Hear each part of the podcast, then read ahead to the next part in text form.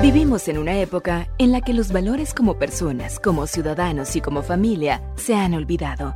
Como hijos, hermanos y padres, todos podemos dar motivación a fin de hacer de la nuestra una mejor sociedad. Motivación con Dairo Rubio Gamboa.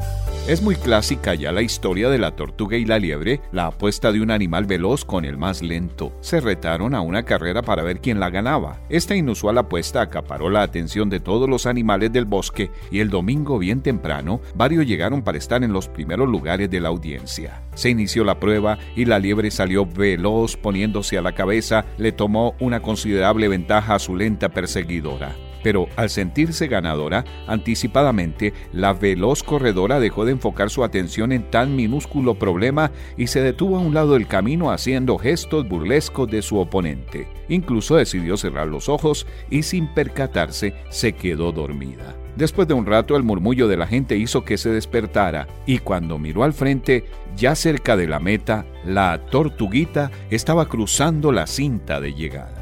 Cuando quiso reaccionar y pese al esfuerzo, la liebre no pudo llegar a tiempo a la meta. La tortuga ganó la carrera.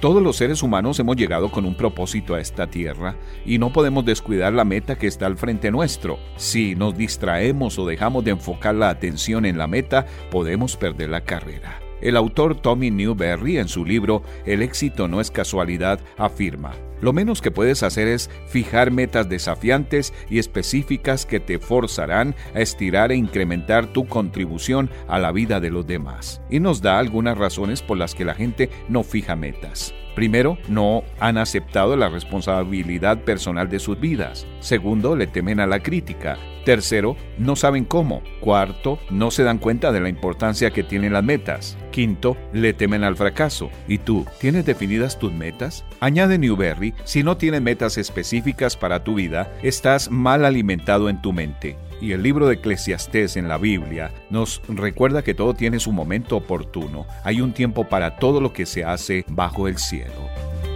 Motivación con Dairo Rubio Gamboa. Escríbenos a contacto arroba motivación a la familia punto org. En apoyo a la familia de América Latina.